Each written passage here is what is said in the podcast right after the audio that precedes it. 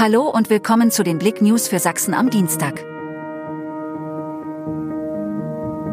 Verunglücktes Feuerwehrauto. Sechs Menschen schwer verletzt. Am Montagnachmittag ereignete sich ein schwerer Unfall auf der Schneeberger Straße in Eibenstock, bei dem ein Feuerwehrauto sowie ein VW abbeteiligt gewesen sind. Sechs Menschen wurden schwer verletzt. Zur Bergung des verunglückten Feuerwehrautos rückte am Abend ein Bergungsunternehmen an. Die ganze Story auf blick.de. Miami Beach Feeling mitten in Zwickau.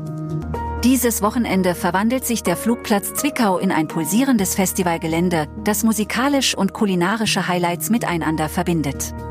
Zur Premiere des Palm Beach Open Air im vergangenen Jahr folgten mehr als 1500 Besucher dem Ruf des Festivalteams.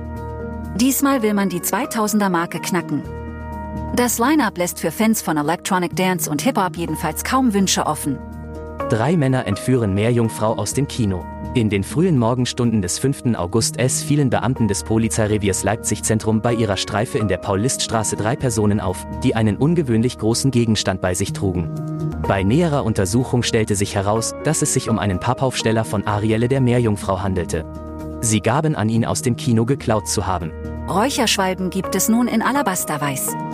Es gibt Neuigkeiten aus Sachsens kleinster Zweierradschmiede.